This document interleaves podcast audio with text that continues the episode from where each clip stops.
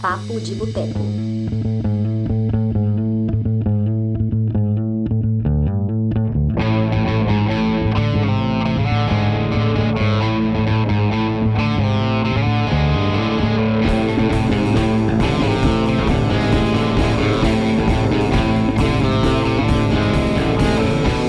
Olá, pessoas!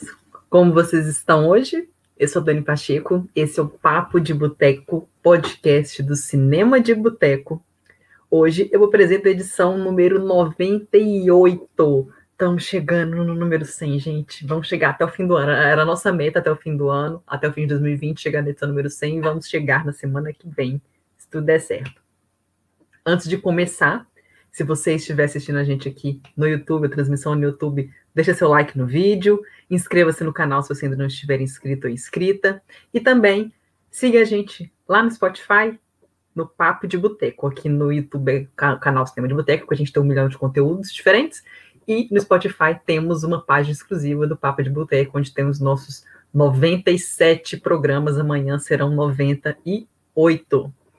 Então, hoje, gente, o tema do programa é destaques de 2020. Assim como todo ano, a gente começa, né, com várias expectativas em torno de filmes e festivais e premiações. 2020 não foi diferente, tinha muita coisa legal para acontecer. Só que aí veio a pandemia e mudou tudo, tudo. Deu uma foi virou o mundo do cinema de cabeça, o mundo inteiro de cabeça para baixo, o mundo do cinema foi um, dos mais afetados pela pandemia. No programa de hoje eu vou destacar alguns desses acontecimentos de 2020, praticamente todos foram causados pela pandemia. Primeiramente, vou começar aqui com os filmes que foram adiados para 2021 por causa da pandemia. Obviamente não são todos, porque né, não dá para pegar todos os filmes, mas eu destaquei alguns que foram adiados para 2021 por causa da pandemia. Temos, por exemplo, Annette, que é um filme da Amazon Studios, é um filme dirigido pelo Léo Carax, que é estrelado pela Marion Cotillard e pelo Adam Driver. Ele iria estrear no Festival de Cannes deste ano e acabou ficando para Cannes em 2021 e depois vai ser lançado pela Amazon Studios. Ainda não tem data, mas sabemos que será Amazon Studios no segundo semestre de 2021. Outro filme que ficou para 2021 foi Amor Sublime Amor, que é um, é um remake do, do clássico, é, né, que já ganhou vários Oscars mil anos atrás. É um filme que, né, tem um dirigido pelo Steven Spielberg e que foi, ele ia ser lançado em dezembro pela 20th Century Studios e ficou para dezembro do ano que vem. Outro filme ficou para o ano que vem, Velozes Furiosos 9, que iria estrear esse ano, ficou para o ano que vem. 000, 000 é ótimo. 007, Sem Tempo para Morrer, foi adiado duas vezes. Primeiro, ele ia ser lançado em abril de 2020, foi depois ficou para novembro, novembro, outubro desse, de 2000, 2020 e agora ficou, voltou para a data original, só que um ano depois, agora vai estrear em 2021, em abril de 2021. The French Dispatch, que é um filme novo do Wes Anderson, que tem um elenco estelar. Ele foi ia, ia estrear no Festival de Cannes de 2020 e acabou ficando para 2021, também deve ficar para o Festival de Cannes, assim como a NET, né? em vez, ao invés de 2020, o festival foi adiado, ficou para 2021. Ou seja, tá, quem estava fazendo lista de previsões do Oscar pode tirar fora The Frank Dispatch, porque ele ficou para o ano que vem. Um Lugar Silencioso, parte 2, primeira, primeiramente foi adiado para setembro, aí por causa da pandemia, porque ninguém sabia o que ia acontecer, né? Porque ele ia estrear no final de março, falar, setembro, né? Tá, tá longe, né? deve melhorar as coisas, as coisas não melhoraram, e o filme acabou ficando para 2021, abril de 2021, fim de, final de março, início de abril de 2021. Outro filme, que também é bem Oscar bait, que ficou para 2021, é Respect, é um filme estrelado pela Jennifer Hudson, que é sobre Aretha Franklin. Viúva Negra, que primeiramente também foi uma zona, né? Estrear em abril, depois ficou para novembro e depois voltou para abril, só que de 2021. E Eternos, mesma coisa. Viúva Negra tinha pegado a data de Eternos, primeiramente, Eterno tinha ficado para fevereiro. Aí, depois que Viúva Negra foi para abril de 2021, Eterno pulou para novembro de 2021. Ou seja, os dois foram adiados por um ano no calendário da Disney. E por último, outro filme que eu destaquei foi Batman, que não ficou nem para 2021. Ele ia ser lançado em junho de 2021 e agora vai ser lançado em março de 2022. O Batman, para quem não sabe, até o próprio Batman pegou Covid-19, né? O Robert Pattinson pegou Covid-19, agora já está curado, tudo bem. O filme já voltou às gravações, mas ele também pegou Covid. É, pessoas que estão aqui. Oi, Karen. Oi, Danilo. Oi, Edson, obrigada pela companhia. Eu estou falando aqui de, dos destaques de 2020. Vamos lá, eventos. O que, que teve de evento esse ano? Como é que ficou o calendário? Porque todo mundo quer saber como é que ficou o calendário da temporada de premiações. Vou falar disso agora. O festival, os, os, dois primeiros grandes festivais de todo ano, que são os festivais de Sundance em Utah, nos Estados Unidos, e o Festival de Berlim, que acontece na Alemanha, eles aconteceram normalmente, mas o Festival de Cannes, coitado, que é o maior festival de cinema do mundo, foi tipo. Desculpa o termo, mas ele se fudeu. Em março, já, quando a, a pandemia começou a ficar bem séria aqui na Europa, eles anunciaram que o evento seria adiado para o verão, né, ia ficar para final de junho, início de julho, só que no fim das contas, nem isso rolou.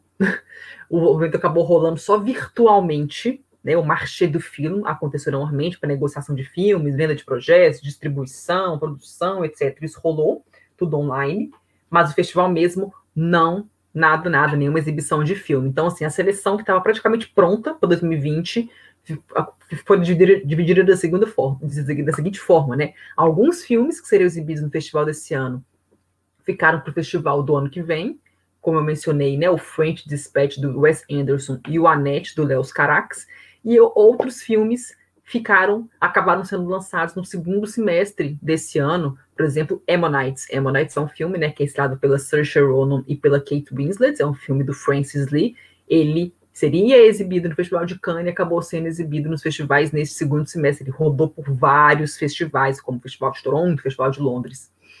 E dois filmes também iriam passar pelo Festival de Cannes, não pela competição, são Destacamento Blood, que foi lançado pela Netflix, né, que é um filme do Spike Lee, e O Soul, do Pete Doctor, que é o mesmo diretor de Divertidamente, vai ser lançado pela Disney agora no dia 25 de dezembro, na Disney Plus. Ele também iria passar pelo tapete vermelho do Festival de Cannes. Telluride, que é um festival bem, bem, bem, bem, bem menor, mas é um festival que é palco de muitos filmes Oscar bait. Ele foi cancelado, ele não rolou. É também é um festival muito pequeno, minúsculo mesmo, enfim, não tinha mesmo o que fazer. O festival, mas os festivais de Toronto, Festival de Veneza, Festival de Nova York, todos eles rolaram, com restrições, é claro, mas eles rolaram, mas bem muito diferente, longe, anos-luz do que seria um festival em tempos normais. Mas eles rolaram. Não foi igual Cannes, que nada. Só rolou o marché do filme mesmo. E as premiações, como é que ficou, gente? O calendário das premiações. Vamos lá. É... Ah, oi, Eide, tudo bem?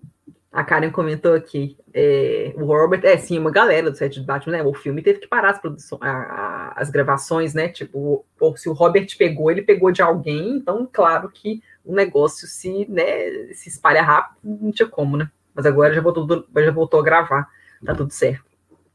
Gente, como é que ficou a temporada de premiações? Como é que ficou o calendário? Vamos lá.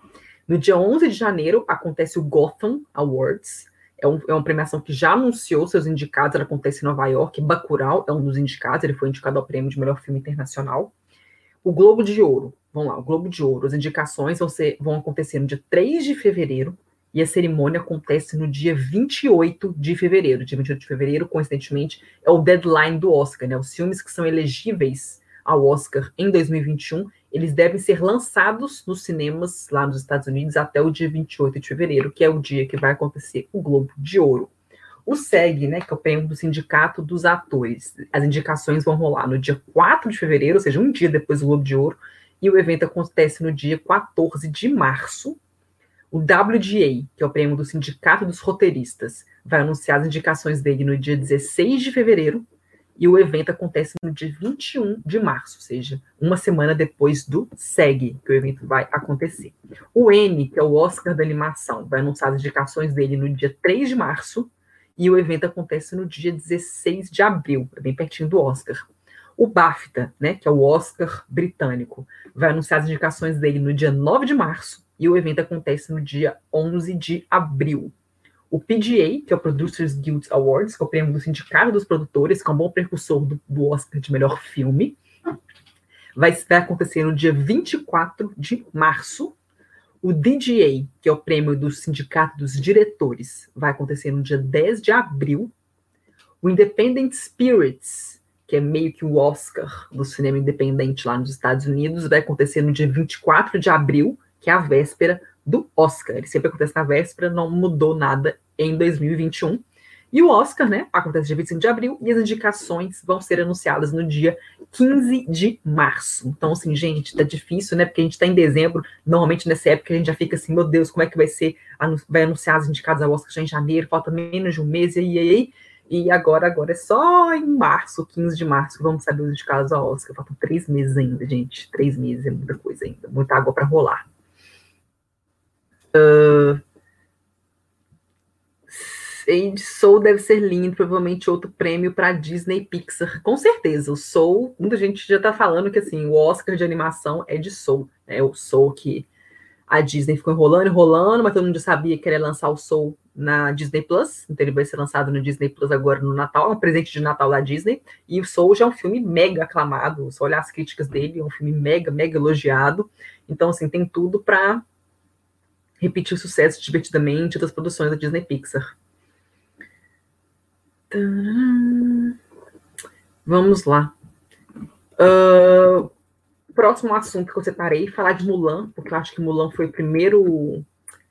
A primeira, foi a primeira grande produção a ser lançada é, em streaming. O que, que rolou com Mulan? Uh, a gente não sabe ainda quais os números do streaming, porque a Disney, obviamente, não revelou e nem vai revelar dificilmente, talvez daqui a alguns anos, enfim, quando ela achar que é conveniente fazer isso. Mas então, assim, tudo que vocês lerem sobre os números de Mulan não é nada oficial, beleza? Mas só para vocês terem uma noção. O Mulan, Mulan, né? Nos Estados Unidos ele foi lançado só no streaming e internacionalmente ele foi lançado em alguns cinemas. Só que ele faturou somente 66 milhões de dólares no mundo todo, porque Mulan foi lançado né, ainda estava com questão cinema se abrindo, pouca gente estava indo no cinema ainda, e na China, que seria o principal palco dele, é ele foi muito mal recebido, causou muita polêmica, muita controvérsia, tanto que ele faturou somente 40 milhões de dólares na China, tipo assim, em, em, numa, numa previsão boa, assim, otimista, ele faturaria isso tipo só em um dia, e no final ele faturou 40 milhões no total na China, ou seja, no mundo todo ele acumula 66 milhões, e o número de streaming, a Disney, a única coisa que a Disney falou foi o seguinte: o Bob Chapek, que é o CEO da Disney, falou assim, ó, de um ponto de vista de conteúdo de estúdio, estamos muito, muito é, felizes com os resultados de Mulan como um título é, teve acesso é, via uma premiere, né? Ele foi um premium é, VOD release, né? Tipo, ele foi lançado no vídeo é, sob demanda no na Disney Plus e era, um, e era um acesso premium, tanto que, tipo assim, não era suficiente você ter uma conta na Disney Plus. Você tem que pagar, que acho que é 7 dólares, 6,90 dólares, para você ter uma, uma acesso à Disney Plus e ainda tinham que pagar 30 dólares, 29,99 para ter acesso ao filme. Então, era, uma, era um lançamento bem premium mesmo, assim. E, mas ele ficou assim. A Disney, a única coisa que o CEO da Disney diz então é isso, que eles ficaram muito felizes com os resultados de Mulan. Uh, e a única coisa que ele disse é isso, que e com base nesses resultados, por causa desses bons resultados, que, que agradaram bastante a Disney, é, a Disney vai repetir isso com outras produções, entre elas Soul, que vai ser lançada no Natal, lá nos Estados Unidos. Uh, eu não sei se nos outros países também, eu acho também, acho também, né? Porque já foi lançado aqui na Europa, já foi lançado no Brasil, então eu acredito que Soul deve ser lançado não só nos Estados Unidos, né? Deve ser no mundo inteiro. Espero que sim. Uh, a única coisa que a gente sabe é a Disney não lançou os valores, né? Mas assim, de acordo com o Nielsen, Nielsen Data, né? Que ele pega audiência, assim, é uma empresa super tradicional, assim, que é super respeitada. Segundo a, essa Nielsen, nos primeiros três dias do lançamento de Mulan na Disney Plus, é, cerca de 525 milhões de minutos é, foram é, streamed, né? Foram passaram, foram exibidos é, só nos Estados Unidos nesses três primeiros dias. Então, assim, algumas pessoas é, acham, né, que teve, que tentaram estimar possíveis valores, mas são, são valores tão diferentes. Por exemplo, tem uma matéria do The Rap que dizem que, que dizem alguns especialistas acham que só nesse primeiro fim de semana a Disney faturou mais de 100 milhões de dólares, mas aí também sai um relato no de, um, de, uma, de uma empresa chamada Samba TV, que diz que mais de um milhão de casas, né, de, de, de casas, de domicílios, é, se conectaram ao Disney Plus para ver Mulan nesse primeiro fim de semana e que ela teria faturado 33 milhões. Então, assim, né, um fala que é mais de 100 milhões, outro fala que é 33 milhões, então não sei, a gente não sabe. A única coisa que a gente sabe é que a Disney ficou feliz, está repetindo a dose com, a, com Mulan, com, com Soul, então deve ter sido bom os resultados de, de, de Mulan para a Disney fazer isso, né? Uh, é, sim, Eide. É, Mulan deve ter chance nas categorias técnicas simples, é, simplesmente, na vez de categorias principais. Não, categoria principal não, não, sem chance, não, não, não, não, não. Talvez efeitos visuais, alguma coisa assim. Geralmente esses blockbusters, essas grandes produções, elas pegam indicações técnicas mesmo, notadamente efeitos visuais, então pode ser. Mulan custou mais de 200 milhões de dólares, custou muito dinheiro, muito caro mesmo. Uh, Deixa eu ver aqui. Vamos lá. Tenet. E o Tenet, gente? O que eu quero ser com Tenet? Vamos resumir.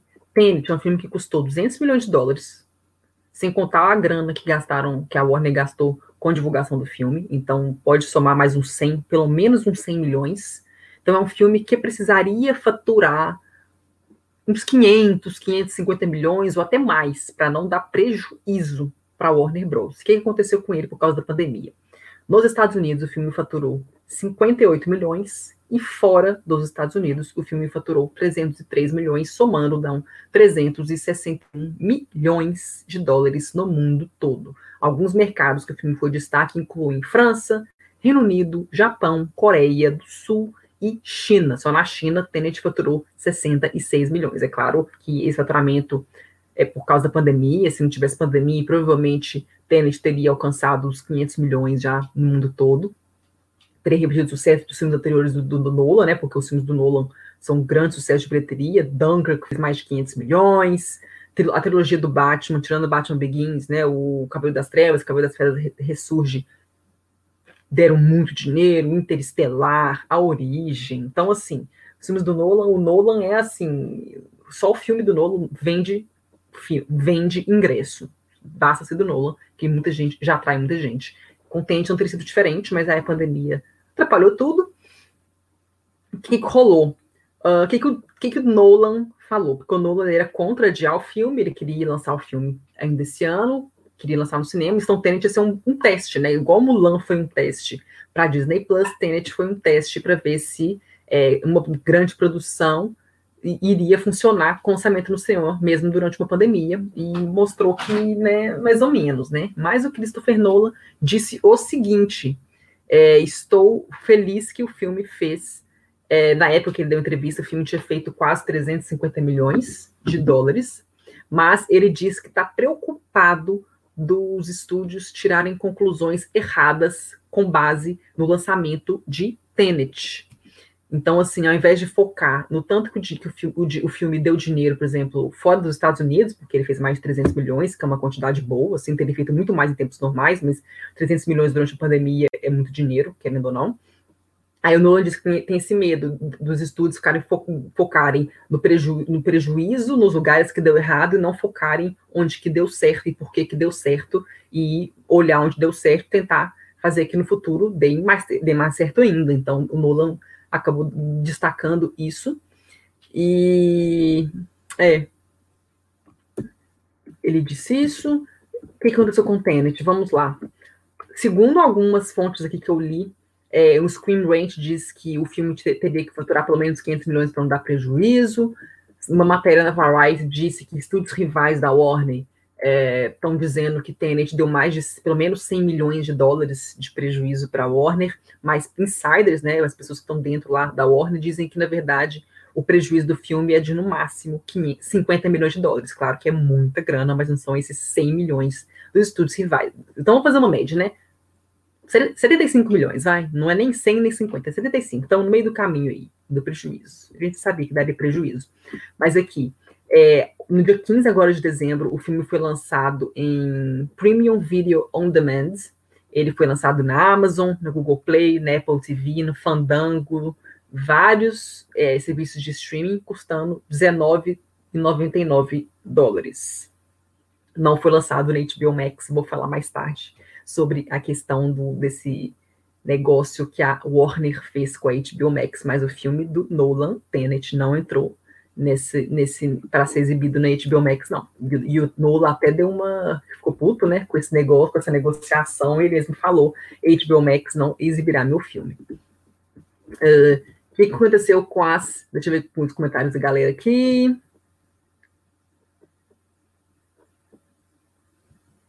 O Edson comentou aqui de Tenet, né? Tem crítica de Tenet aqui no canal, minha. Tem também no site do Cinema de Boteco. Então, se eu pesquisar aqui, crítica de Tenet. É, o Edson comentou que eu vi críticas a respeito de Tenet que diziam que havia problemas na mixagem de som. Ah, eu gostei. Tecnicamente, eu achei Tenet um filme muito bem feito. Muito mesmo, assim. A montagem dele, assim, se você pensar no tanto que é complexo o roteiro, a história do filme, até hoje eu tô meio assim. Você não consegue entender, tipo Interestelar são muitas informações de física, assim, de tempo e tal, que tempo espaço, que você realmente não entende, você não, você não consegue entender. Então você tem que entender mais e a história, assim, dos protagonistas, dos coadjuvantes, assim, ficar mais nesse básico. E assim, mas se você pensa, se você pensar que o, tão, o quão complexo é o filme, e deve, ser, deve ter sido muito difícil, mas muito difícil fazer a montagem desse filme, toda edição, mixagem de som, edição de som, então, assim, toda a finalização do filme deve ter sido muito difícil de ser feita. Mas, assim, eu não vi, eu não vi nenhum problema técnico com o filme, não. Meu problema com o filme realmente foi a questão do roteiro, que eu achei muito complexo. É, são muitas informações difíceis, então é difícil você entender a história. O próprio Robert Pattinson disse que ele gravou o filme sem ter entendido. E, e, também o protagonista, que é interpretado pelo ótimo, adoro John David Washington, mas assim, o personagem dele é muito difícil de se, de se conectar com ele, muito difícil mesmo. E eu, eu, não gostei muito do personagem dele, então eu não consegui conectar com a história dele. Os personagens mais fáceis de conectar ali são Elizabeth Debicki, que sofre abuso do marido dela, que é interpretado pelo Kenneth Branagh. E o personagem do Rob Pattinson é um personagem que ele cresce durante o filme. Então, assim, do metade do, do filme para frente, você começa já a gostar dele, ver certo carisma nele. Mas ele cresce ao longo do filme.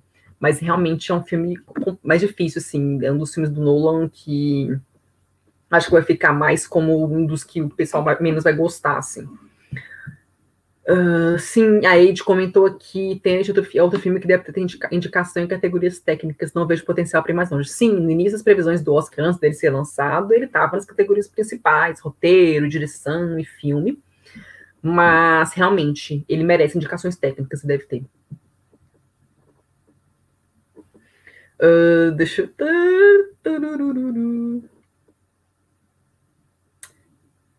A Eide comentou aqui, Dani, chegou, chegou um projeto contado para temporada de premiação, eu ter review de Mank no canal. Sim, sim, sim, eu que vi, eu vou fazer um, um review de Mank, eu tô vendo ainda de que eu vou falar e tal. Eu vi Mank. Vou ver a, a Voz Suprema do Blues amanhã, que tá vendo amanhã no fim de semana. Vou, nesse fim de semana vou ver vários filmes que você pede aqui para ver do Oscar já. Mas sim, tô vendo alguns. Então vamos lá, vamos seguir lá com a retrospectiva. Bilheterias, gente. Olha a bilheteria, olha a, como é que foi tenso só na China, para vocês terem noção, a China tem 70 mil cinemas. 70 mil. Todos eles foram fechados em janeiro de 2020. E entre nos dois primeiros meses de, de 2020, janeiro e fevereiro, é, o, o, os bilheterias da China faturaram cerca de 4 milhões de dólares em janeiro e fevereiro. Comparado com 2019, só em 2019, em janeiro e fevereiro, as bilheterias da China faturaram 2 bilhões, ou seja, a arrecadação foi de 2 bilhões para 4 milhões. Olha o tanto de dinheiro que é, a China perdeu, né? Assim, vários. A China, estúdios, enfim, filmes perderam é, por causa desse encerramento, né, desse, de, do fechamento desse, desses 70 mil cinemas. Então, assim, para vocês terem uma noção, é, só nos Estados Unidos, a estimativa em tempos em um, tempo, em um ano normal seria que só no ano de 2020, nos Estados Unidos, seriam arrecadados 44 bilhões de dólares nos cinemas. E isso caiu para. Vai ficar nos 20 bilhões no ano todo, um pouco menos. Então, assim, é absurdo o tanto de dinheiro que a indústria perdeu, assim, da tanto que eles estão desesperados, porque, né, é, é, o que move a indústria do cinema, é dinheiro, não tem jeito, é, e olha o tanto de emprego, né, é dinheiro que eles arrecadam, de, tanto de milhares e milhares de empregos que eles geram nesses filmes, especialmente as grandes produções. Então, assim, quem trabalha, os estúdios e quem trabalha com isso, os profissionais que trabalham com cinema, devem estar desesperados, porque, né, se não tem filme sendo gravado, eles não têm pão deles, né? Então, assim, é, é difícil. Então, assim, a, expectativa é de que, assim, que só volte à normalidade, assim, daqui a uns anos mesmo, é tipo, será 2025, consiga recuperar o prejuízo, ou consiga, comece a dar, tipo, ganhar muito dinheiro de novo e recupere mesmo. Então, vai demorar um bocadinho para voltar ao normal as coisas. Uh, vamos lá. Vamos lá. A Karen comentou que ainda de Tenet, né? Eu não vi o trailer de Tenet, mas acho que vou ver, nem tô ligando muito pro filme. É, eu vi por causa do Christopher Nolan. Ele é um dos meus diretores preferidos, eu vi mais por causa do Nolan mesmo. Não, acho que se não fosse o Nolan diretor, eu não teria visto. E, mas acho que vale a pena ver. Se você, se, se você viu os outros filmes do Nolan, Karen, eu acho que vale a pena você ver. Acho que vale. E para você quebrar a cabeça. É divertido. Ai, meu Deus. Vamos lá. Outra coisa que marcou muito o ano 2020, que pegou muita gente de surpresa, foi a morte do Chadwick Boseman. Morreu muito novo, né? Com 43 anos, né? O Chadwick Boseman. Acho que foi 43, ele nasceu em 76. Sim, ele fazia 44 anos no final de novembro. Ele faleceu em agosto. Ele, muita gente não sabia, né? Quando anunciou que ele morreu, todo mundo ficou assim: ah, como assim ele morreu? Como assim? Acidente, né? O que, que aconteceu? Não, gente, ele foi diagnosticado com câncer de cólon em 2016, e quando ele foi diagnosticado com o câncer de cólon, já estava no estágio 3. Então, ou seja, ele já pegou o câncer já muito avançado. Então, o máximo que ele fez, ele fez cirurgia, fez quimioterapia. Então, o máximo que ele conseguiu fazer foi meio que prolongar mais é, a, a vida dele e acabou falecendo quatro anos depois. Só que aí, se a gente pensar nesse período, né, de 2016 para cá, ele gravou vários filmes, né? Para uma pessoa que está com câncer no estágio 3, ele gravou bastante filme, ele gravou Marshall, Igualdade e Justiça, gravou Pantera Negra, Guerra Infinita, Ultimato, é, né, dos dois filmes do Vingadores, gravou Crime Sem Saída, Destacamento Blood e o último filme dele que vai ser lançado, que foi o último filme, o último, o último filme que ele gravou, é o único trabalho póstumo dele, é A Voz Suprema do Blues, que vai ser lançado no dia 18 de dezembro, amanhã, na Netflix. É um filme do George C. Wolfe, e é um filme já aclamadíssimo pela crítica e que é assim nas listas de, de, previsões assim na categoria de melhor ator em muitas listas, inclusive no Gold Derby. É, o Chadwick Boseman está em primeiro, então ele seria mais um ator para a lista de atores que é, de artistas, né? Atores não, artistas, né? Que ganharam Oscar póstumo. Eu fiz aqui um, um, um, histórico aqui de alguns casos, né, de pessoas que ganharam Oscar póstumo. Tem mais casos que isso, não são tantos, mas assim eu coloquei só alguns mais de categorias, das categorias principais. Tivemos, por exemplo, o Howard Ashman, que ganhou o Oscar de melhor canção original por Bela Fera em 1991. O Oscar aconteceu no dia 30 de março daquele ano e ele faleceu no dia 14 de março. Tivemos um, um ator que ganhou o Oscar póstumo foi o Peter Finch, que ganhou o Oscar de melhor ator por Network. Ele faleceu em 14 de janeiro de 77 e venceu, acabou vencendo o Oscar de melhor ator no dia 28 de março daquele mesmo ano. É, o Sidney Howard morreu no dia 23 de agosto de 1939 e no dia 29 de fevereiro de 1940 ele venceu o Oscar de roteiro por E o Vento Levou. E o caso mais recente que a gente tem, que a gente lembra, né, que está mais fresco na nossa memória, é o Heath Ledger, que venceu o Oscar póstumo de melhor ator coadjuvante em fevereiro, no dia 22 de fevereiro de 2009. Ele faleceu no dia 22 de janeiro de 2008. Ele tinha pouco, mês depois de ter terminado de gravar, né, o Cavaleiro das Trevas do Christopher Nolan, ele faleceu e, acabou, e né, seis meses depois o filme foi lançado, foi aquele estouro e ele acabou ganhando o Oscar um ano depois da morte dele. Então, esses são alguns casos de é, Oscar póstumos. O que, que, vai acontecer com Pantera Negra? A Disney já falou que né, não vai substituir ele, vai focar em outros personagens. Agora, como que vai ser, a gente vai ter que esperar para ver.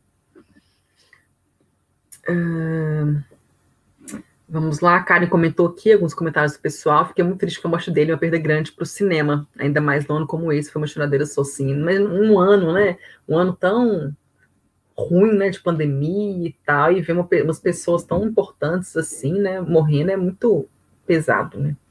Só que assim, não foi nem de, não foi nem de Covid, né? A gente perdeu muitas pessoas né, é, importantes assim de Covid e ele morreu de câncer e ninguém nem sabia, né? Só o ciclo familiar dele e algumas pessoas fora do ciclo, do ciclo familiar dele que sabia que ele tinha câncer, né? Muito triste mesmo. Ah, Karen, vou assistir a voz prima do Busco que ele dá na garganta. A Eide comentou que, ironicamente, percebi o Chadwick muito debilitado nas coletivas de imprensa. Eu nem, eu nem percebi. Uh, eu, não, eu, eu, nem percebi que ele estava magro. É, o que, né? Acho que quem percebeu devia pensar, né? Porque tá magro, talvez seja para um papel, né? Porque tem muito ator que perde peso para fazer, fazer papel, né? Christian já perdeu peso, o Matthew McConaughey pro Clube de Compras Dallas. Então, assim, a gente pensa, né? Dependendo do papel, né? Ainda mais que ele nunca falou nada e é novo, né? Então, ninguém, tinha, ninguém sabia. Então, só quem estava próximo dele. Então, nem passou pela minha cabeça. nem Eu, eu não tinha nem percebido que estava magro, então, e quem percebeu devia pensar que era isso, um papel, alguma coisa assim. Ou ele emagreceu mesmo, né? Enfim, vai saber, não tinha como saber mas realmente é uma pessoa que vai fazer falta, então a gente realmente espera que é, vamos aproveitar o que, o que ele deixou, o que, que ele deixou na carreira dele, que ele deixou muita, muitas coisas especiais, e parece que ele fechou com, com chave de ouro a carreira dele, com esse, a voz suprema do blues, né? Então, é, acho que tem muita chance dele ganhar o Oscar de melhor ator. Vamos ver o que vai acontecer nos próximos meses, né? Faltam quatro meses para o Oscar ainda, mas tem muita chance dele ganhar sim. Lembrando que ainda assim, Uh, tem o fato de que ele está em outro filme, né? Não só a morte dele dá esse empurrãozinho, né? Assim, ajuda essa questão de, né, enfim, de querer homenagear e tal. Mas ele tem, esse ano ele teve dois filmes de destaque, né? Teve o Destacamento Blood, que também foi muito bem recebido, e teve e vai ter agora a Voz Prima do que eu tenho certeza que vai também vai ser um sucesso de streaming na Netflix. Então, isso tudo vai ajudar. Ele teve um ano muito bom. Uh, vamos lá para a próxima, o próximo destaque que eu fechei aqui. Vamos lá. Vamos chegar aqui na questão da HBO com a Warner Bros. O que que rolou? Vamos explicar direitinho dessa negociação da HBO com a Warner Bros. HBO Max com a Warner Bros. A treta. O que que rolou? Vamos lá, vamos resumir para vocês. É um resuminho que eu peguei até do Collider, que é um site muito legal, que fala sobre cinema também. O que que eles falaram? Ó, os grandes estúdios adiaram vários filmes por causa da pandemia, todo mundo sabe. Acho que é, todo mundo que, que, que, acompanha cinema, todos nós acompanhamos a dança das cadeiras nesse calendário de lançamento. Filmes foram adiados para o fim do ano, aí depois mudou, não, vamos, vamos deixar para o ano que vem, porque a pandemia não melhorou nada e tal. Então, assim, os filmes ficaram fazendo isso, assim, eles ficaram segurando vários lançamentos. A Disney fez com os filmes da Marvel, né, a Warner também fez com Duna, de Duna só para o ano que vem. Então, assim, por que, que eles fizeram isso? Para garantir que, assim, quando essas grandes produções forem lançadas, as, essas, elas têm um público, né? Porque imagina filme que custa 100, 150, 200 milhões de dólares. Vai lançar um filme no meio da pandemia? Ninguém vai no cinema. Então, assim, é, os estúdios estavam segurando esses lançamentos todos para, quando eles chegassem às salas de cinema, as pessoas, né, compareçam às salas de cinema e deem dinheiro para os estúdios, né, todo o investimento que eles fizeram nesses filmes. Só que aconteceu, a pandemia não melhorou, E as coisas só devem voltar ao normal mesmo, assim, as pessoas só devem voltar a frequentar o cinema como antes, daquele jogo, daquela aglomeração maluca, sei lá, em 2022, 2023, 2020, ninguém vai saber quanto que vai ser, vai demorar ainda. Então, assim, os estudos devem estar assim, com, com na mão, né? Desculpa o termo, mas é isso, praticamente. Então, o que aconteceu? A Warner anunciou agora em dezembro uma parceria com a HBO Max. Em 2021, o que, que é essa parceria? A Warner vai lançar 17 filmes simultaneamente nos cinemas, lá nos Estados Unidos e no streaming da HBO Max. Só que esse lançamento no streaming vai ser durante um mês, ou seja, o filme, por exemplo, Mulher Maravilha, que é um dos filmes, vai ser lançado agora dia 25 de dezembro, tanto nos cinemas nos Estados Unidos quanto na HBO Max. Até o dia 25 de janeiro, o filme estará na HBO Max. Depois dessa data, o filme cai fora da HBO Max. Então, é isso, é durante um mês, a janela de um mês.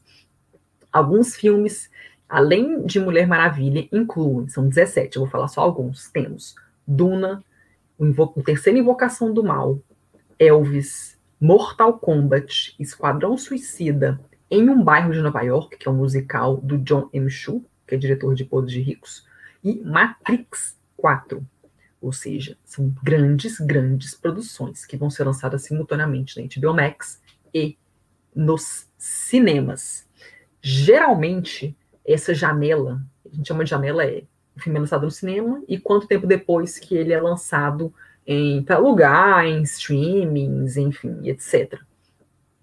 Geralmente essa janela é de 30 dias, é de 90 dias, ou seja, são três meses. Só que o que aconteceu?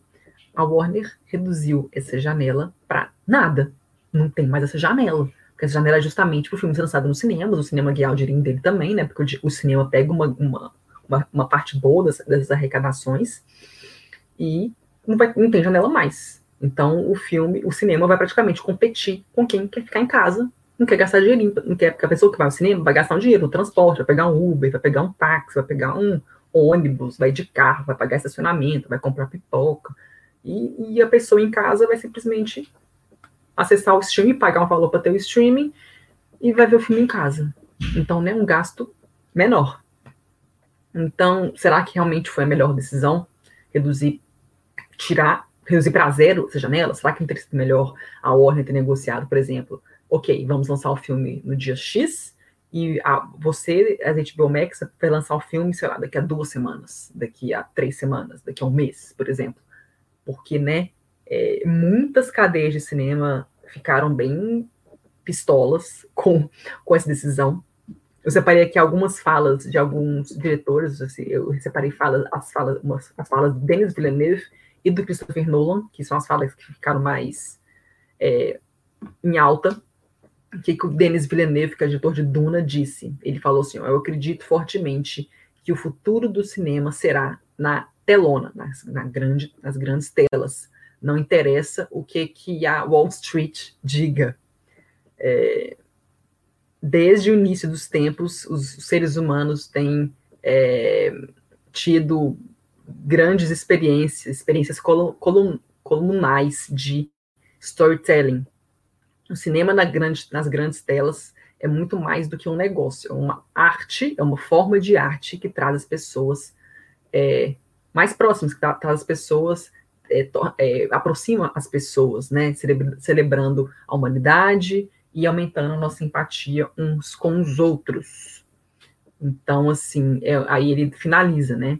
é uma das últimas é, uma das mais experi últimas experiências mais artísticas pessoais que nós compartilhamos como seres humanos. Essa foi a fala, uma parte da fala de Denis Villeneuve. E o Nolan, o que o Nolan disse sobre isso? Ele falou o seguinte: em 2021, é, eles pegaram um dos maiores cineastas do mundo algumas das maiores estrelas do mundo que trabalharam por anos em algum desses, desses casos, né, desses projetos, e trabalharam, assim, apaixonadamente, apaixonadamente com esses projetos, e esses projetos foram feitos para serem lançados no cinema, nas grandes telas. Eles foram feitos para chegar, para alcançarem a maior quantidade de pessoas possível, e agora eles, essas pessoas, esses cineastas, esses atores, estão sendo usados no serviço de streaming sem nenhum tipo de consulta. Então, assim, aparentemente a Warner fechou esse negócio com a HBO sem consultar os diretores, os envolvidos nessas grandes produções desses filmes que ela lançaria.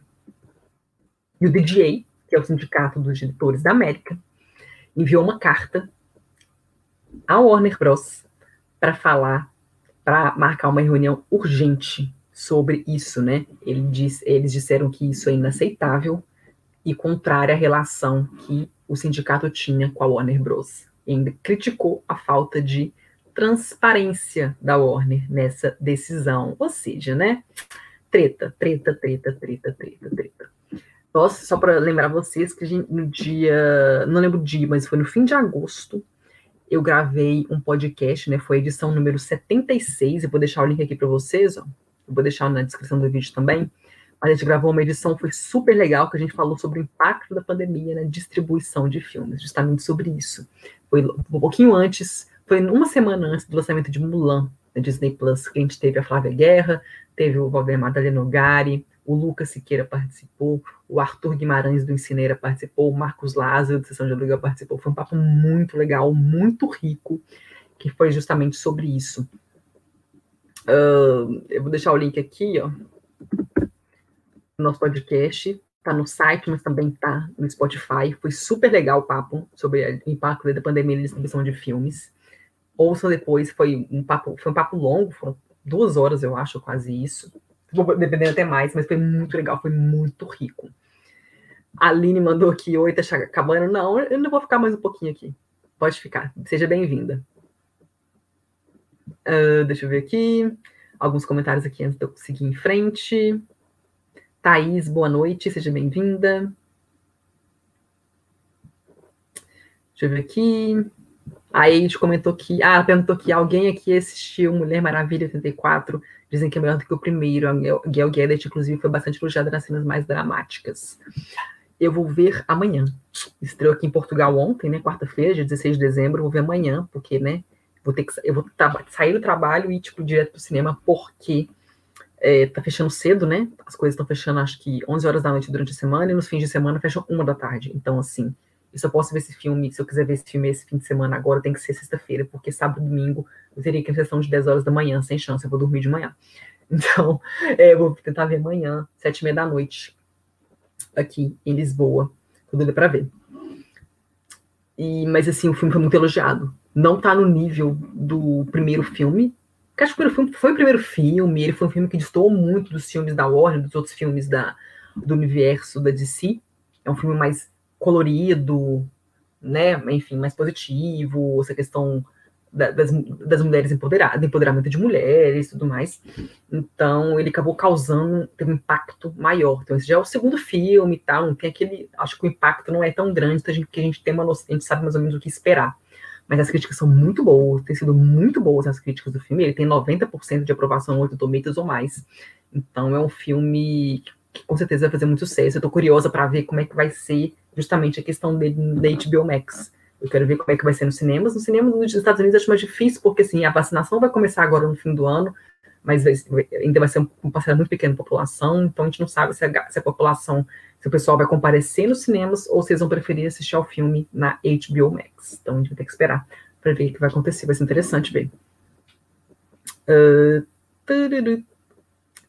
Vamos lá. O Edson comentou aqui, é, o Mulher Maravilha 34 está idêntico aos quadrinhos. É, o Marcelo Seabra, a gente gravou um podcast na terça-feira sobre é, as previsões do Oscar 2021. Muito legal o papo, por sinal. Edição número 97 do Papo de Boteco. E ele falou justamente isso, porque ele tinha acabado de ver o filme numa cabine de imprensa, na terça. E ele falou isso, que está muito parecido com os quadrinhos. É... Doida para ver. Ah, a Karen comentou que tem hora que penso em ir ao cinema, depois que voltei a trabalhar e pegar ônibus metrô, tipo assim, já estou me expondo, mas sei que não posso pensar assim, é burrice. Me expor mais ainda. É. Sim, faço não. É assim. Ainda mais se você mora com seus pais, assim, com algum grupo de risco, tem contato com pessoa que é grupo de risco, ainda mais que os casos estão aumentando em Belo Horizonte, né? Então eu acho. É, assim, você vai correr risco. É um risco que você vai correr. Eu tô indo, porque eu sei que aqui é, vai ser mais tranquilo. Tá com muito caso, mas tá mais controlado, pelo menos. E eu moro sozinha, então, assim, eu não, eu não convivo com pessoas de grupo de risco. Então, eu quero muito ao cinema ver esse filme. Eu, eu tenho, eu tenho duas coisas de álcool aqui, tem três máscaras diferentes, eu vou dar meu jeito aqui. E dá pra ir de Uber também, porque o cinema não é muito longe daqui também de, pra ir de Uber. Então a gente se vira, né, pra ver. Uh, então vamos lá. Ah, e a gente também teve um podcast que foi super legal, que a gente teve esse, qual é o impacto da distribuição, né, da pandemia da distribuição de filmes, e a gente fez um podcast com o nosso Atley Amarino, que é o Rodrigo Araújo, que foi um colega meu, e a gente fez espanhol e francês juntos lá no FMG e ele é, né, tá fazendo pós-doutorado no FMG em virologia. Ele é tipo crânio, crânio, formado em ciências biológicas, e ele falou justamente sobre isso. A gente falou sobre a reabertura dos cinemas, quais são os perigos e tal. Ele falou sobre isso. Deixa eu só ver é, aqui direitinho o link para você. Reabertura dos cinemas. Eu de pegar o link dele para colar aqui para vocês. Aqui, ó. Foi o Papo de Boteco número 71 o link desse aqui, é isso aqui. A gente fez várias perguntas, vocês também que participaram da, da edição, fizeram várias perguntas para ele, ele respondeu tudo, foi super legal. É esse aqui, ó. Esse é o link, vou deixar na descrição do vídeo também depois. Reabertura dos cinemas. Karen comentou aqui, de seguir em frente, aqui em casa estamos nos isolando porque minha irmã pegou Covid-19. E eu trabalhando tento não ter tanto contato com minha mãe porque ela é de risco, é. Não, não vai para cinema nem fudendo. Não, não vai não. Fica em casa. Depois, você vai dar um seu jeitinho de ver Mulher Maravilha, eventualmente. Vamos lá. Eu, eu escolhi fechar esse o ano os destaques de 2020 com o que rolou com Tom Cruise, o nosso caranguejo pistola, segundo o Túlio Dias, que também é um caranguejo que fica pistola, é engraçado quando ele fica pistola. O que, que rolou no set de Missão Impossível 7, gente? O que, que rolou? Vazou um áudio essa semana que viralizou no mundo inteiro, foi discutido, virou notícia, trend topic no Twitter, enfim, foi para todos os lados nas redes sociais, enfim, tudo. O que rolou nessa gravação, nesse áudio, o Tom Cruise aparece gritando e xingando algumas pessoas que estão trabalhando no set de Missão Impossível 7, que é um filme que vai, vai estrear em novembro do ano que vem, de 2021. Aparentemente, essas pessoas que ele está xingando desrespeitaram os protocolos da Covid-19 no set de filmagens. Então, certo em ficar puto, claro que o Tom Cruise está. Óbvio, né? Ele está gravando um filme, ele é produtor do filme também. Já é o sétimo filme da, dessa franquia que ele estrela está envolvido do filme, ele deve estar envolvido desde o processo de pré-produção até a finalização do filme. Ele deve estar com uma preocupação enorme, porque, tipo, o filme tem data de lançamento, se uma pessoa pegar Covid, fudeu. Então, assim, claro que ele vai ficar puto, porque ele já deve ter falado todo mundo desde o início das gravações, ó, tem que ter esses cuidados, tem que fazer isso, fazer isso, fazer isso, aquilo, blá blá blá. E ele vê pessoas desrespeitando isso depois de tanto tempo, de gente saber que, né, essa pandemia, todos os estragos que ela causou, não só de pessoas que morreram, pessoas que ficaram doentes, que estão doentes, que perderam emprego. Então, assim, é claro que, né, como assim tem pessoas desrespeitando, né? Só que, assim, nesse áudio, dá para vocês ouvirem com legenda e ele, a transcrição dele, ele fala umas coisas meio pesadas. Dá, o que dá a entender é, eu fico imaginando ele subiu algum lugar, enfim, ou juntou todo mundo que está trabalhando no set e direcionou o xingamento dele para as pessoas, para essas supostas pessoas. Então, como se estivesse juntando, sei lá, tô falando por alto, tá? Tem lá 30 pessoas, nessas 30 pessoas deve ter tipo umas quatro que fizeram a cagada, e ele meio que direciona para essas pessoas na frente das outras esse xingamento deles. Ele chama de motherfuckers, não sei o quê. Então, tipo assim, ele fez, fez foi um xingamento bem pesado. Então, tipo assim, ele meio que constrangeu essas pessoas na frente de todos os colegas de trabalho dela que elas vêm todos os dias. Então, o que, que eu penso disso? Eu entendo, ele tem toda razão para ficar puto, claro, eu também ficaria puta.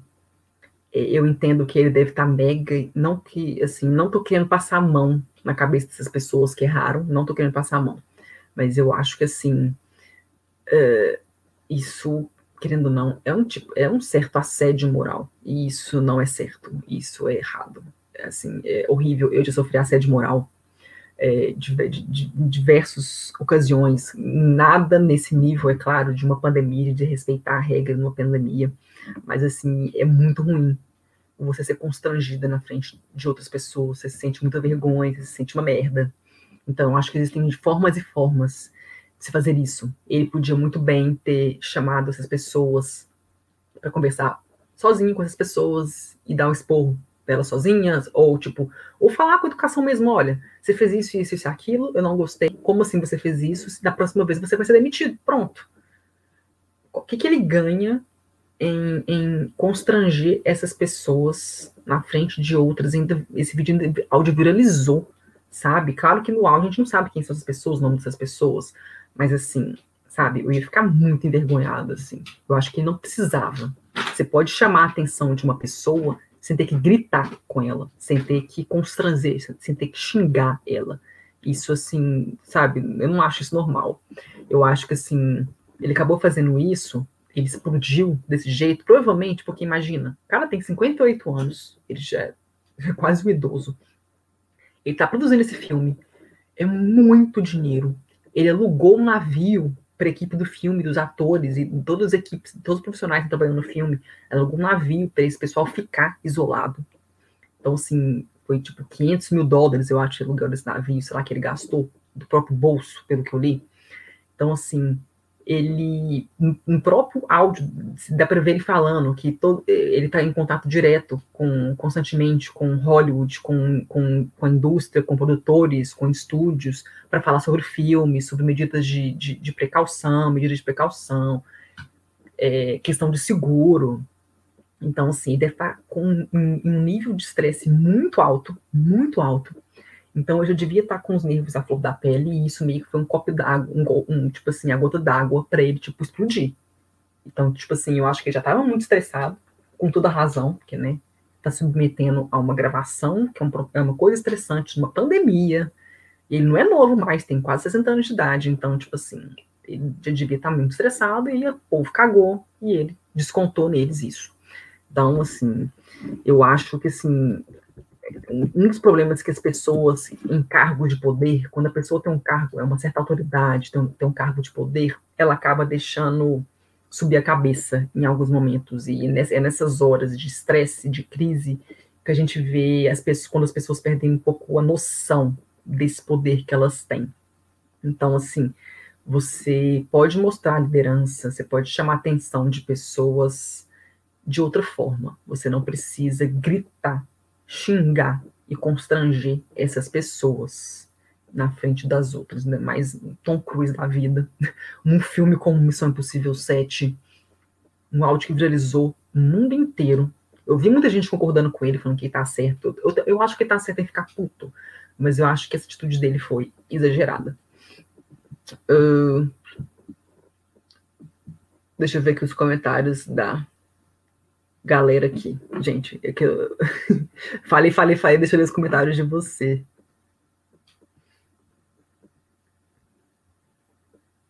A Aline comentou aqui, ó. Se eu pistolasse daquele jeito no meu trabalho, estaria sem voz e demitida. É, só que a diferença é que ele é o chefe, né?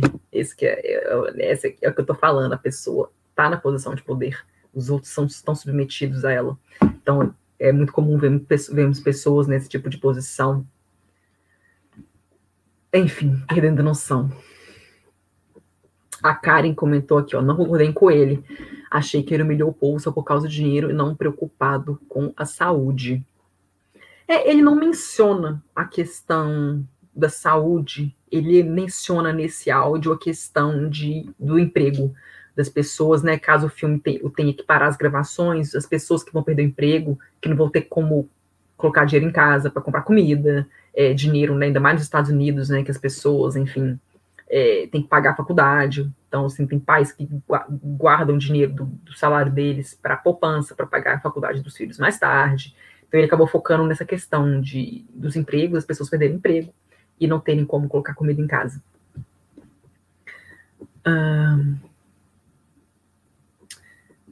A ainda comentou aqui, vai saber se ele não está pagando pelo menos um Unimed baratinho para o povo. Eu não sei se está preocupado com o povo ou o fato de parar a gravação e perder dinheiro.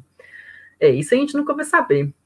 Mas canceriano do jeito que Tom Cruise, acho que sim. Acho que ele, claro que ele está pensando no dinheiro, ele está produzindo filme, o filme tem data de lançamento, ele tem que ser lançado, ele vai estar tá marcado para ser lançado em novembro de 2021. Então, assim, claro que ele tem essa preocupação, claro que ele tem.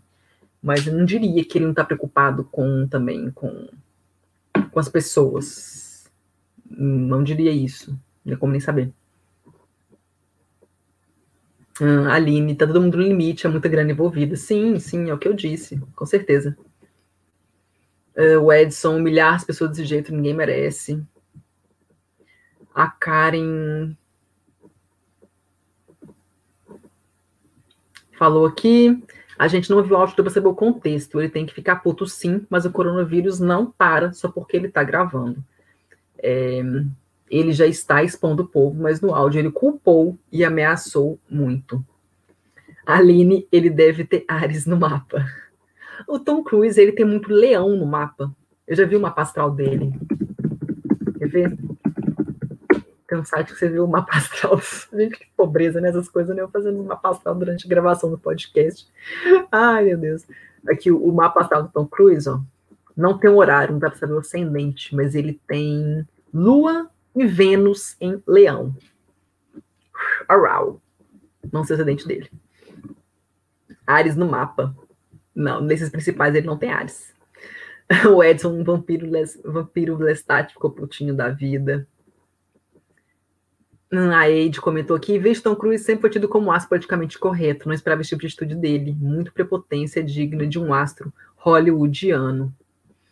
É, o George Clooney, ele deu uma entrevista acho que foi ontem, falando sobre essa questão do desse áudio que vazou, perguntaram para ele o que, que, ele tinha achado, e ele concordou, assim, o Tom Cruise, que, assim, que o Tom Cruise tinha toda é, a razão de ficar puto, mas ele disse o seguinte, claro que ele não quis se, né, arrumar problemas, assim, né, alguma crise de, de PR para ele, de relações públicas, mas, assim, ele falou que, assim, que ele não faria o, o que o Tom Cruise fez, ele faria de outra forma essa essa chamar a atenção dessas pessoas, falar e conscientizar delas mais uma vez sobre a necessidade de tomar cuidado e tal.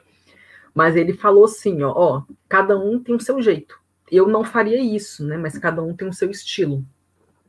Então, meio que não quis se, né, se envolver muito nisso, mas ele falou que ele não faria desse jeito. É, eu também não consigo imaginar o George Clooney chamando pro último motherfucker e gritando com as pessoas. E eu não consigo imaginar, não.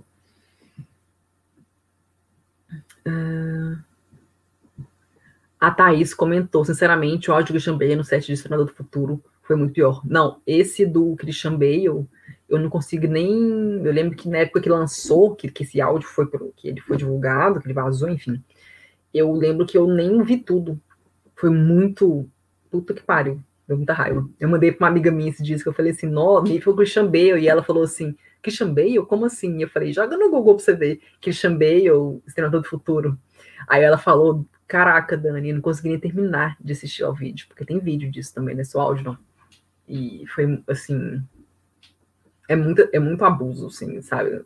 Não é porque você é, tipo, um ator famoso, famosão, cheio de dinheiro, nem se não fosse, sabe?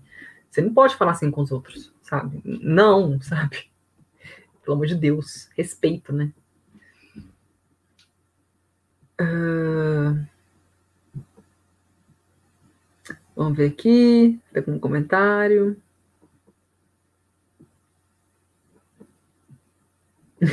A Karen comentou que eu respeito o Cruz, apesar dele ser doido, cientologista, mas eu nunca sinto dó de homem branco rico multimilionário que humilha os outros.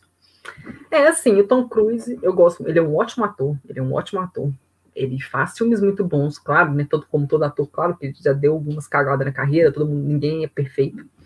Mas ele é uma pessoa, ele é um ator muito versátil, ele grava as cenas de dublê dele, ele é todo, tipo, corajoso, ele já salvou, já li um caso de que ele, ele salvou, ele tava, tipo, num barco, num iate com a família dele, e tinha um iate pegando fogo, ele foi lá e pulou e salvou o povo do iate, sabe? Tipo assim, ele é, tipo, super legal nesse nível.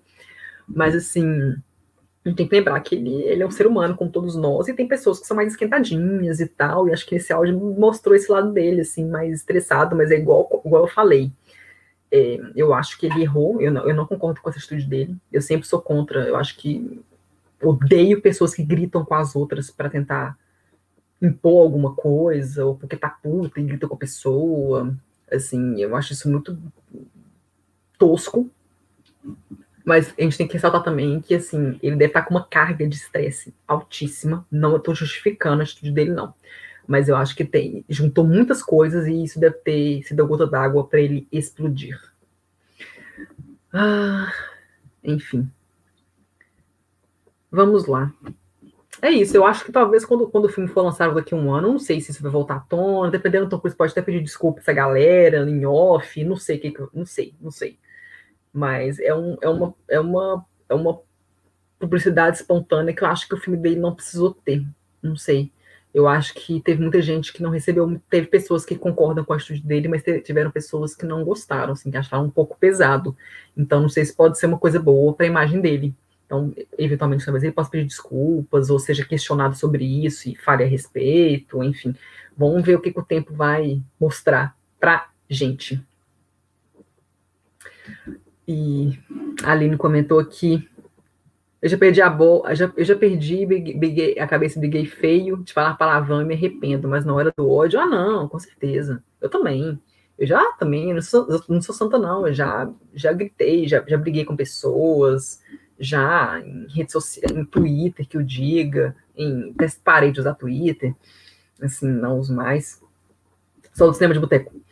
Uh, mas assim, é, com pessoas pensamento também, já perdi cabeça, assim, mas assim, é muito ruim, é muito feio, assim. Quando você, quando você, assim, quando você passa vítima disso, quando você sofre muito esse tipo de abuso, assim, de assédio moral, você vê como é que o trem é, como é que é feio isso, sabe? Como é que é tosco. Então, você, tipo, você fica assim, cara, eu não quero ser assim, sabe? Às vezes que eu passei por isso, eu fico assim, cara, eu não quero ser assim, pelo amor de Deus. Então eu me controlo muito para eu perder a cabeça. Hoje, hoje, hoje, 2020, para eu perder a cabeça, a pessoa tem que se, tem que extrapolar, assim, para eu perder a cabeça. E mesmo se eu perder, chega uma hora que eu fico tão assim, a pessoa é tão estúpida, eu fico meio chocada. Eu sou o tipo de pessoa que eu fico, tipo assim, não tô acreditando que a pessoa tá fazendo isso. Então a minha tendência é ficar, tipo assim, parada, assim. Por dentro eu tô, tipo assim, filha da puta, desgraça. Que merda. Vontade de xingar essa pessoa e estrangular ela. Mas por fora eu tô, tipo assim, caraca. Então eu me seguro muito, assim. Mas é, eu não sou esse tipo de pessoa. Eu não vou ser o tipo de pessoa, sei lá, que vou gritar com meus filhos para mostrar algo, sabe? Eu sou o tipo de pessoa que dialoga mais. Eu lembro quando eu era adolescente, por exemplo, quando eu ia pro carnaval, esse carnaval da vida, eu lembro de ver, eu lembro de uma vez direitinho, gente, um caso, caso de Dani, para finalizar o programa. É, teve uma vez que ele estava no carnaval de Abaeté, quando BH ainda não. Era, é, os carnavais bons de Minas eram no interior, né? Porque BH não tinha praticamente carnaval. Então isso tem muito tempo. Eu lembro que estava em Abaeté com umas amigas, e a gente estava voltando para casa, já era de madrugada, então, tipo assim, a gente tava. Porque tinha assim, tinha o trio elétrico de dia, e tinha boate à noite, então a gente estava voltando da boate já, já estava tarde. E a gente estava no caminho, estava voltando a pé para casa, porque é cidade pequena, né? Dá ir a pé tinha transporte público, nem, nem tinha Uber na época, não tinha pegar táxi nem nada. E tinha uma galera meio bêbada na rua, assim, e na hora que a gente tava andando na rua, assim, tinha uns caras, assim. A gente falou, ih, fudeu. E a gente viu os caras de longe, assim, que estavam meio fazendo umas, umas brincadeiras idiota, que era tipo assim, as meninas iam passando, eles faziam uma rodinha em volta da menina, ficavam pulando em volta dela, a menina ficava tipo tudo assim, ah, meu Deus, deixa eu sair, deixa eu sair, deixa eu sair, depois eles achavam a menina sair. Meio sem noção isso, né, mas né, na época a gente não via assim, porque, né, 10 anos atrás, sei lá, o mundo não estava tão evoluído igual hoje. Então, eu lembro que eu vi, eu vi esse. Eu, eu vi esse, esse, A gente viu esses meninos, eu falei, puta que pariu, vamos, vamos, vamos para outra rua e tal. Meu amigo falou, não, não, vamos passar aqui e tal. Eu, ai, meu Deus do céu. Aí o que aconteceu? Esses meninos fecharam a gente e a gente não conseguia sair de jeito nenhum. E eles são bem mais fortes, né? A gente não tá conseguindo sair. E, tipo, aí eu fico assim, cara, o que, eu vou fazer, né? Aí eu falei assim, vou ficar calma e vou tentar dialogar com esses bêbados retardados. Aí meus amigos estavam lá, eles tinham que sair tá, e o menino, não, não sei o que, não sei o que. Aí teve uma hora que eu parei assim, e o menino, um dos meninos que estava assim em volta, falou, parou também. Aí eu falei assim, cara, por que você tá fazendo isso? Aí me não, porque é divertido e tal, a gente tá brincando e tal. Eu falei assim, mas não, você tá vendo a gente se divertindo? Porque a gente não tá se divertindo igual vocês. Aí ele ficou assim, não, o que é isso? Isso é legal. Eu falei, não, não é legal, sabe? E a gente quer ir embora, a gente tá cansado e tal. O que, que você ganha fazendo isso? Eu fiquei mal conversando com o menino, né? Geminiano com acidente de gêmeos, que eu sou, né? Aí ele, não, não sei o que, foi mal. Eu falei assim, não, tá, eu entendo, você quer curtir e tal, mas assim, sabe, pra que fazer isso? Não de ficar fazendo um roda em volta da gente, o que, que você ganha com isso? Aí o menino, não, tá. Aí ele meio que saiu, assim, aí o amigo dele continuou a pular, aí ele chegou assim, não, deixa, assim, deixa elas irem, sabe? Tipo, deixa, sabe? Tipo, coisa mais absurda isso, né? Hoje em dia, dá um chute no menino Mas, assim, na época isso, isso era meio que tipo, era meio que normalizado, né? Então, mas eu lembro que o menino ficou tipo, super sem graça. Então foi na base da conversa. Foi na base da conversa. o Edson Dani, Dani dialogou com os Neandertais. Oh, meu Deus. Ah, a Aline comentou aqui, ah, Dani, quero ver, quero ver se você tem um filho virando no, no giraia, se você não vai dar um berrinho. Ah, não, com certeza. Tem hora que criança, todo mundo, todo mundo que eu conheço, que é próximo, que tem filho, falou o seguinte, tem hora que criança você fica assim, tem vontade de jogar da janela, porque neném, criança, é difícil, sabe? É muito difícil. Então, eu sei que eu vou passar por isso, eu sei. Mas eu falando, tipo assim, quando ele. Eu tô falando no nível, tipo assim, quando ficar, sei lá, mais adulto, maior, assim, eu prefiro na base do diálogo. Eu tenho uma amiga que ela cria o filho dele, dela muito assim. Ele é pisciano, então ele é mais zen, todo, ele é mais maduro que eu, sério. Ele tem, tipo, oito anos. Mas, assim, eu vejo ela criando ele e ela não faz isso. Tipo assim, tem vezes que ela fica, faz uma voz mais séria, assim, aumenta um pouco o tom de voz, mas sempre quando ele esperneia, assim, ou ela ignora, ou ela chega para ele e vai conversando. Filha, por que você tá fazendo isso? Aí ela vai lá vai conversando com ele e resolve. Então, assim, eu, eu, eu prefiro adotar esse tipo de, é, de abordagem com o meu filho quando eu tiver filhos. Mas, claro que eu sei que vai ter dias que ninguém é perfeito, que você vai explodir, não tem como. Não tem como, não tem como. Ah, e a, a Ed comentou aqui do Mel Gibson, que agiu muito pior, na opinião dela, mas já foi perdoado, imagina, e o Tom Cruise. É, mas ele deveria se retratar, acho que seria mais profissional. Eu acho que, assim, igual eu falei, como o vídeo, esse áudio dele teve uma repercussão tanto positiva, teve gente que concordou com ele, quanto negativa, a gente que achou que exagerado, é, eu acho que talvez ele, tem, ele solte algo, ou, né, com a lua em leão que ele tem, talvez ele espere poeira baixar, eventualmente, se ele for questionado sobre isso, ele permitir que seja questionado, né? Porque quando tem essas entrevistas, eles sempre avisam, não, não pode fazer esse tipo de pergunta, esse tipo de pergunta. Então, tipo assim, se ele não restringir esse tipo de pergunta, na, da divulgação do filme e tal, do próximo projeto dele, aí é, talvez ele fale, ah, eu tava muito esquentar, cabeça quente e tal, pedir desculpas depois, não sei. Como eu disse, só o tempo dirá, a gente tem que esperar para ver o que vai acontecer.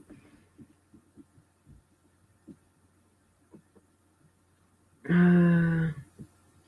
Karen, dos filhos da gente geminianos, vão, vão vir uma falação na cabeça. Sim, gente, gente, meus gente, sério. Eu tô quase pensando, tipo assim, quando eu tiver filho, eu tô planejando só pra eu não engravidar em março, em, em abril e maio, porque eu não quero ter filho aquariano nem fudendo, não gosto de aquariano nem a pau. Mas, assim, tirando isso, tanto faz. Mas já tô pensando, tipo assim, quando eu já souber mais ou menos quando vai nascer e ter evolução do signo, já vou me preparando, vou ler bastante sobre o signo, tô brincando. Mas eu vou falar bastante. Nossa, vou querer conversar muito. É, mas eu também sou muito boa ouvinte. Então, quando meu filho, meu filho quiser falar, ou minha filha quiser conversar comigo, mamãe Dani vai ouvir. Ai, meu Deus. E a Aline comentou aqui sobre uma tentativa de bullying, eu revidei. Foi a única vez que meus pais foram chamados na escola por minha causa, mas também ninguém mais mexeu comigo. Eu também era brava. Eu já tive, eu lembro duas vezes de, de dos meninos retardados tentando fazer é, bullying comigo. Eu dei uma neles que eles ficaram tão sem graça. Teve uma vez, tipo, na sétima série, que o menino começou a me zoar. E ele começou, ele me zoou um dia. Aí eu, tá. Aí meio que repetiu. Mas no próximo dia eu falei, esse menino cismou comigo vou dar uma nele. Aí teve um dia que ele chegou que eu dei uma nele. Eu falei, tipo, o que, que foi? meu filho, o que, que foi? O que, que você pensa que é? Aí ficou todo sem graça. E teve um, que foi mais tarde, eu já estava no ensino médio, já no primeiro ano, com coisas do tipo, que ele começou a implicar comigo. Eu falei, esse menino tá começando a implicar comigo, vou dar uma nele. Aí teve um dia que eu estourei, que ele começou a brincar, brincar comigo, é, brigar comigo, implicar comigo. Aí eu dei uma nele, ele tava com o amigo dele, o amigo dele ficou sem graça. Eu falei, quem que foi? Quem que você pensa que é? Não sei o quê. O menino ficou todo sem graça. Ele até tentou, tipo, puxar a conversa algumas vezes e eu, tipo, não dei, bo não dei trela pra ele. Mas, tipo, sabe? Você tem que se impor. Essas pessoas que ficam tentando é, fazer isso com você, você tem que, tipo, se impor. Ou ignora, ou dá uma nelas, sabe? Que aí elas param. Porque, tipo assim, sabe? Esse tipo de pessoa que, tipo, fica assediando as outras, fica tentando intimidar, alguma coisa assim. Ai, que preguiça de gente que faz isso. Por causa de ego, ou tem baixa autoestima, quer deixar outro para se sentir melhor, tenta menosprezar o outro, uma pessoa infeliz, enfim. Você tem que meio ignorar essa pessoa, ou dar uma nela quando, se for possível. Porque, puta que pariu.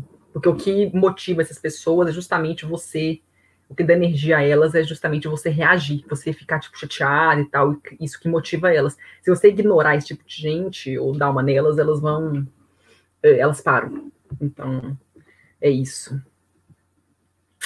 É foda. Uh, Aline, ah, não foi na conversa, não, parti pra ignorância. Ah, tá. Ah, não, eu nunca é, bati, não. Eu já tive de discussão, de gritar, brigar, assim de falar mais alto, assim, falar com a voz mais firme, mas bater não. Quando eu era criança, eu brincava de, de briguinha, assim, com menino, então eu machucava, tinha vezes que eu sou, mais, eu sou magrela, sempre fui magrela, então, tipo assim, às vezes eu briga, brincava de briguinha e, e eu machucava. Teve uma vez que um colega meu que eu gostava dele, eu comecei a provocar ele, que é aquela coisa, né? Quando você gosta de alguém, você fica, tem mania de ficar provocando essa pessoa.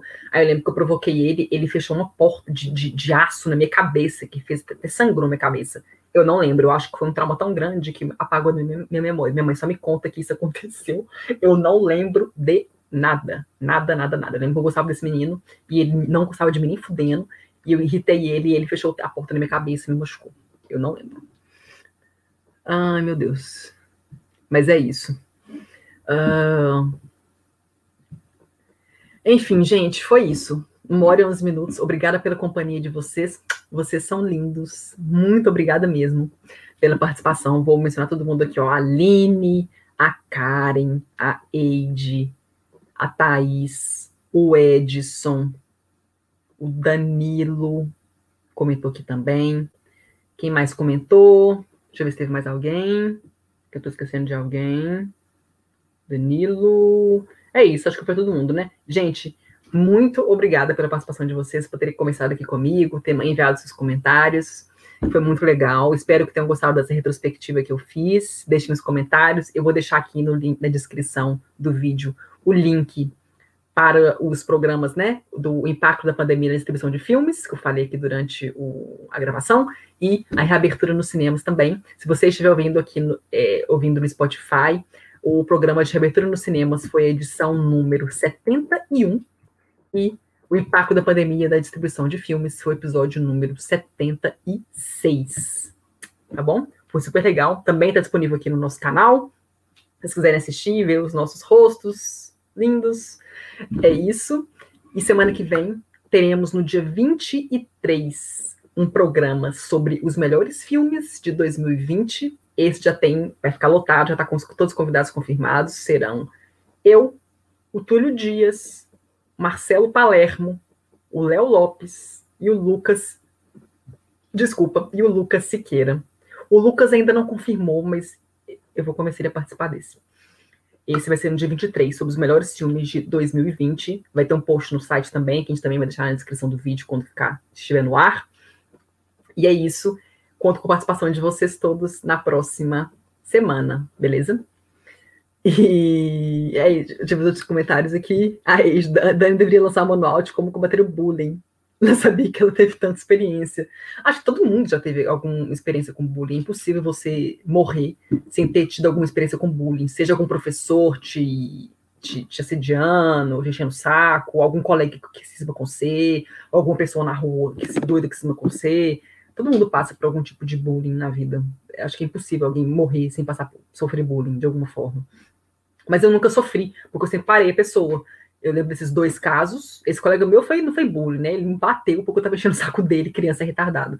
Mas assim, enfim, é, esses casos foram tentativas e eu dei uma nunca mais falaram mais nada. Então, tipo assim, eu sempre me impus. Mas nem todo mundo é assim, né? Então é uma questão de educação, se educar seu filho, a não né, sofrer com isso, a, a reagir, enfim, é, vai de cada um mesmo. E é isso. E teremos episódio 100, que ainda não tem data confirmada, mas episódio 100, que vai ser o último do ano, vai ser um, um episódio de celebração, vamos celebrar o 100, os 100 podcasts, né, do Papo de Boteco. E, e, é isso, vai ser super legal. Mas em breve vamos divulgar a data e horário direitinho para vocês. A gente vai divulgar aqui na comunidade do canal, no nosso Instagram, enfim, no Facebook, vai ficar nos stories bonitinho divulgado. E é isso. Vai ficar disponível esse episódio 98 sobre os destaques de 2020. Vai ficar disponível agora no fim de semana no Spotify também, no nosso site, para quem quiser ouvir. E também vai ficar aqui no nosso canal assim que eu finalizar aqui. Então, beijos. Muito obrigada pela participação de vocês, seus lindos. Tchau. Você ouviu Papo de Boteco.